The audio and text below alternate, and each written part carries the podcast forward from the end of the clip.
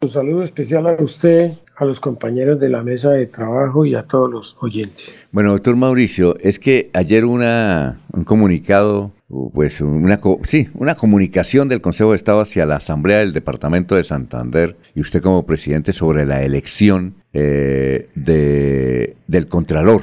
Mm, eh, usted, además, usted es ingeniero, usted es abogado. Eh, ¿Nos quiere decir qué indicó el Consejo de Estado en esa comunicación ayer y qué van a hacer frente a eso? Alfonso, hay que primero que todo explicar qué ha pasado. Uno, el Consejo de Estado resolvió hace algunos días una, un recurso de apelación frente a una medida provisional o una medida cautelar eh, que era solicitada en una demanda de nulidad electoral eh, en la cual eh, pues se pedía que se suspendiera mientras se da el fallo definitivo al Contralor Departamental. En primera instancia, el Tribunal de Santander la negó y esta fue apelada, se fue al Consejo de Estado y el Consejo de Estado revocó lo de primera instancia y concedió la medida cautelar.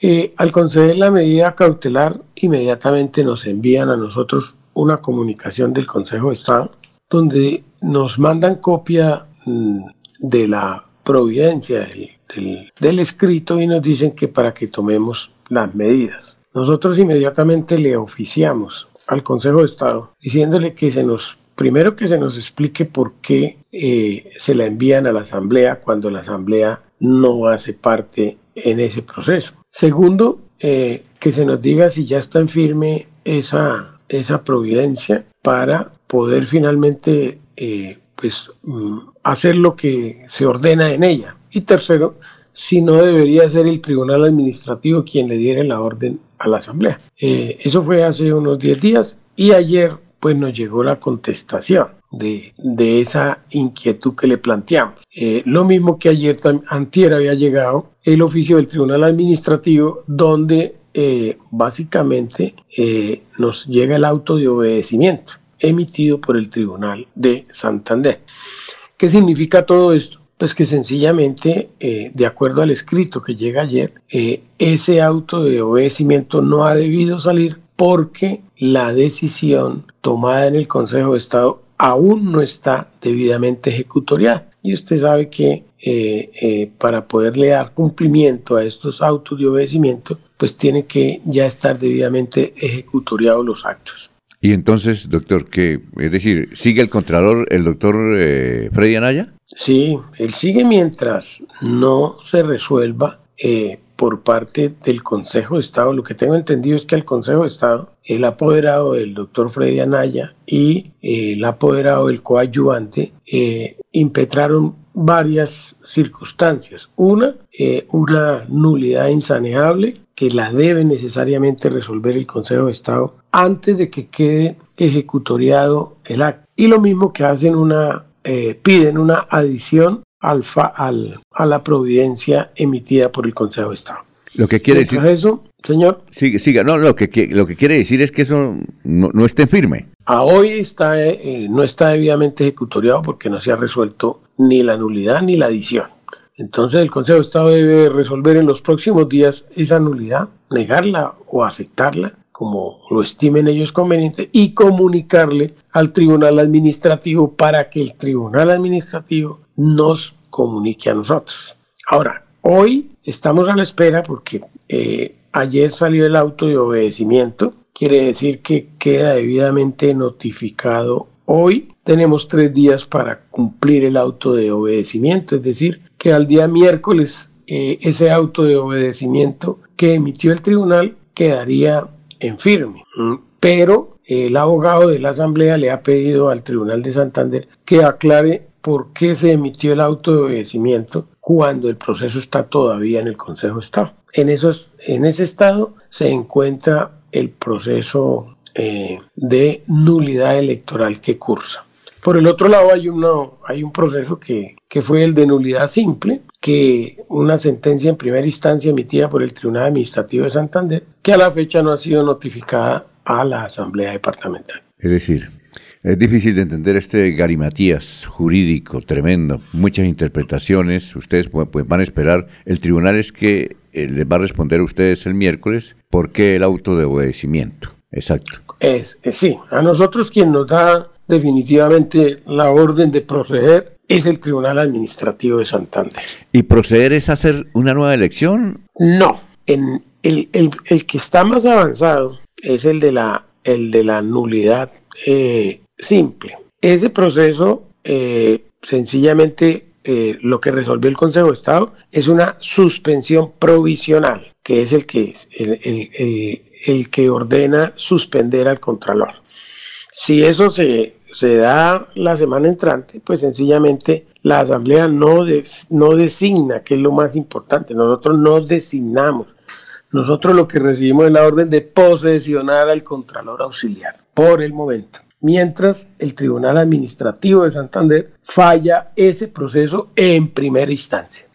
Eh, doctor Julio, ¿usted tiene alguna reflexión? No, Alfonso, no, no conozco en detalle cuál es el, estado jurídico del tema y pues obviamente me oriento por lo que está indicándonos el doctor Mauricio que por razón de sus ocupaciones y por razón de sus responsabilidades está al tanto del tema. Ah, bueno. Eh, Jorge, ¿tiene alguna inquietud? Sí, don Alfonso, con los buenos días para el presidente de la Asamblea, Mauricio Mejía. Eh, doctor Mauricio, eh, en medio de todo este berenjenal jurídico que, lleva lo de la elección de Contralor de Santander, eh, dentro de las masas, dentro de la audiencia, siempre se escuchan voces como que ahora sí van a encerrar a los diputados, los van a sancionar, los van a perjudicar, los van a volver, los van a volver pacotilla. ¿Cuál es la realidad jurídica de los diputados de Santander? ¿A qué se exponen en medio de todo ese proceso jurídico que se ha dado con la elección de Contralor del departamento? Pues mira, para gracias Jorge, un saludo especial. Eh, pues nosotros los diputados elegimos a un Contralor completamente habilitado bajo un concurso eh, público de mérito y nosotros no incurrimos en ninguna falta. Uno, porque la plenaria de la Asamblea delegó todo el proceso de convocatoria en la mesa directiva. Dos, porque aquí lo que se está, eh, digamos que aquí lo que el, tanto el Tribunal Administrativo como, como el Consejo de Estado, eh, lo que están revisando es unos formalismos que de alguna manera hay criterios a favor y en contra, porque específicamente en el tema de la, de la nulidad electoral se dice que que el aviso de convocatoria no cumplió con los 10 días, pero el Consejo de Estado está desconociendo que la página web de la Asamblea es el medio que el medio eh, oficial de la Asamblea para publicar todas sus actuaciones. Y si se revisa desde el momento en que se publicó en la página web de la Asamblea, eh, pues claramente cumple con los 10 días que exige la norma entre la convocatoria y la inscripción. Pero además está claramente eh, demostrado que el principio de publicidad se cumplió, eh, puesto que en esta convocatoria hubieron 56 participantes. Es decir, no fue una convocatoria escondida, ni se buscó no publicarlo, sino sencillamente se utilizó en primera instancia como lo manda la norma. Eh, la página web, en esa página se publica la convocatoria y a los días siguientes se publican los dos avisos en un diario local de alta circulación.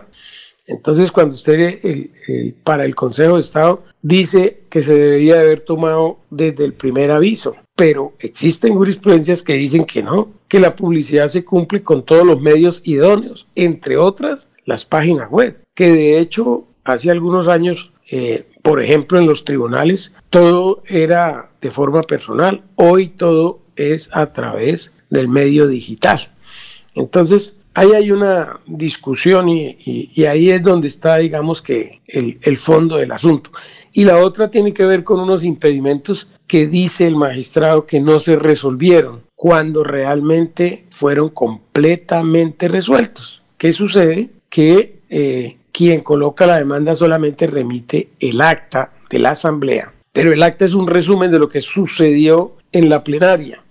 Sin embargo, en el acervo probatorio del proceso está todos, todas las eh, evidencias de que cada uno de los diputados que fueron recusados, a pesar de no necesitarse, porque la elección de Contralor es una votación secreta, y la misma norma dice que en votaciones secretas no habrá recusaciones por conflicto de intereses. Pero sin embargo nosotros las resolvimos. Caso especial a mí me recusaron por tener supuestamente una investigación e incluso el día de la elección, antes de votar, dejé la constancia que me habías pedido la Contraloría donde decía que no tenía ninguna investigación en curso, ni mucho menos para fallo.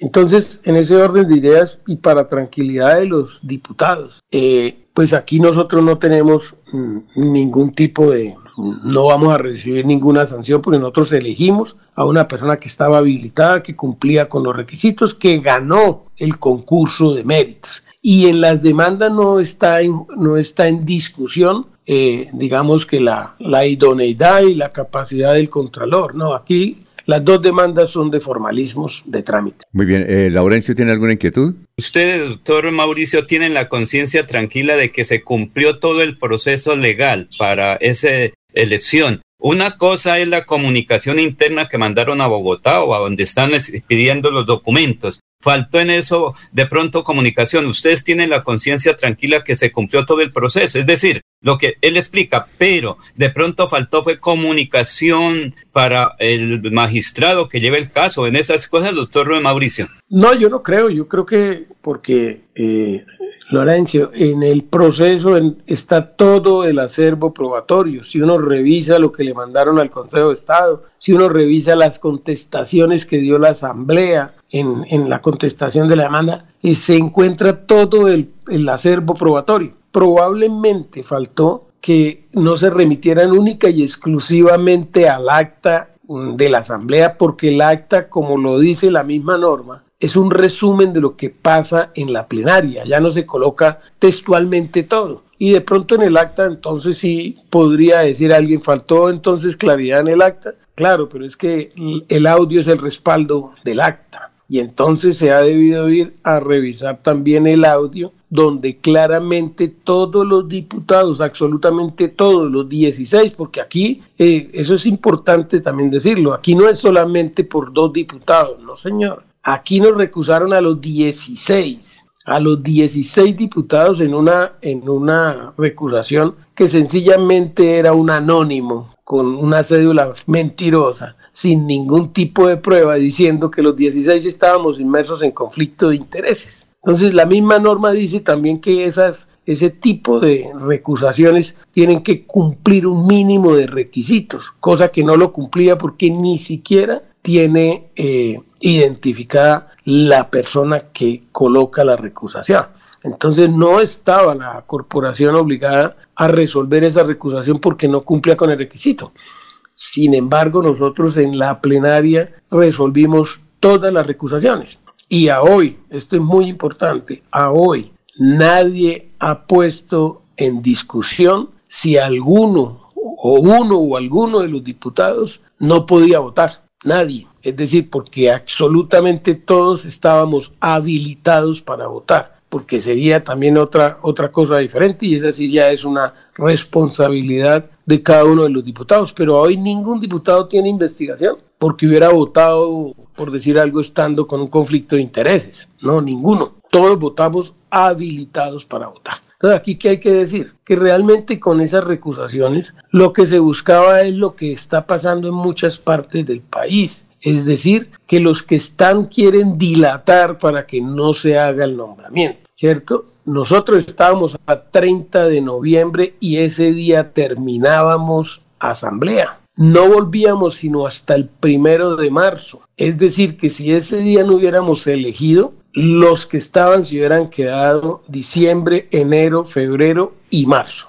Entonces, pues de alguna manera, eso no lo quiero decir aquí porque, pues, digamos que no, no lo tenga debidamente probado, pero era una posible intención de que en su momento no se eligiera porque automáticamente quedaría aplazado el nombramiento de Contralor a marzo y ahí sí estaríamos nosotros incurriendo en una falta que decía claramente que el Contralor en, la, en las sesiones ordinarias, últimas sesiones ordinarias del último periodo, debe de quedar plenamente elegido. Muy bien, eh, doctor eh, Mauricio Mejía, muchas gracias, presidente de la Asamblea. Eh, estaremos pendientes del desarrollo de esta encrucijada, que realmente es muy difícil de entender. Muy amable, ¿no? Alfonso, a usted, a su, a su equipo de trabajo, a todos los oyentes. Pues la verdad la Asamblea no tiene interés eh, ninguno ni en proteger ni en desobedecer, pero resulta que aquí toca actuar con mucho pulso porque dése cuenta que hay algunas cosas que no le, como que se salen de los trámites normales. Ya habíamos recibido eh, el auto de obedecimiento, que quiere decir que es de forma casi que inmediata, pues tres días tenemos, ¿sí? Pero sin embargo, el mismo Consejo de Estado el mismo día está diciendo, no, un momentico, porque aquí a nivel de Bogotá eso no está en firme. Entonces uno no entiende por qué llega el auto de obedecimiento si todavía no está en firme.